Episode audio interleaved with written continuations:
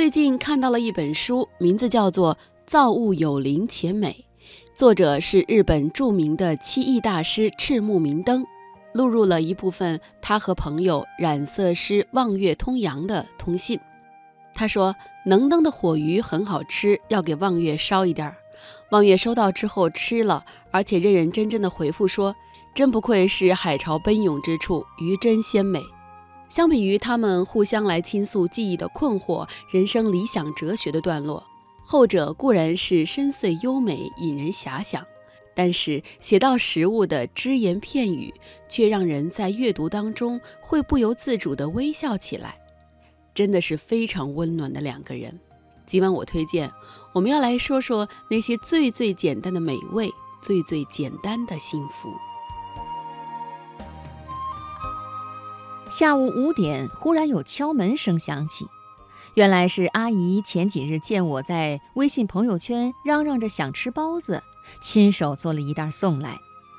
我拎着那袋刚出笼的包子，迫不及待地拿出一个开吃。葱花还是绿的，肉肥瘦适宜，芽菜细细碎碎，满口鲜香，心里比包子还热乎。世间最朴素的美意，莫过于赠人以食物。爱一个人的时候，会想做很多好吃的给他，盼望与他分享世上所有的美食。大学时，宿舍有一个女孩子交了男朋友，对方是一位运动健将，恰逢学校篮球赛季，女孩心疼，愣是在条件不能再简陋的情况下，用电饭锅给他做了满满一碗红烧肉加餐。那个时候我们笑他土，后来我也爱了人，情不自禁做了同样的事情，这才知道那烹调的心境并非看上去那么简单。记得是一个雨夜，恋人搭乘的飞机晚点了，从晚上十点拖延到凌晨的一点，然后又到凌晨两点，因为记挂着他没有吃晚饭，我事先炖了一锅排骨汤在炉子上。每隔一会儿就去看看，怕它煨得太烂，汤熬干；又怕关火太久失去温度，无法安慰到风雨里奔波的身心。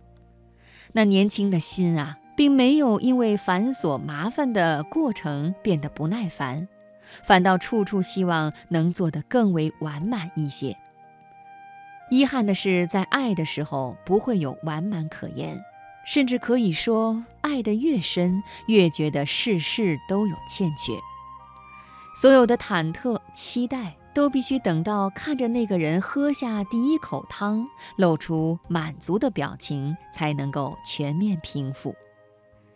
在看望心爱的朋友时，我也喜欢带上食物，或久别重逢，或日常小聚，或初次见面，食物都不失为妥帖的心意。毕竟人总是要吃的。三毛温柔的夜有一篇《相逢何必曾相识》，是写他做饭给朋友吃的故事。他在文中感慨道：“给伤心的人安慰，给饥饿的人食物，为什么我能做的总是后者？”其实我想说对于他笔下那些漂泊异乡的流浪者来说难道食物不正是最好的安慰吗？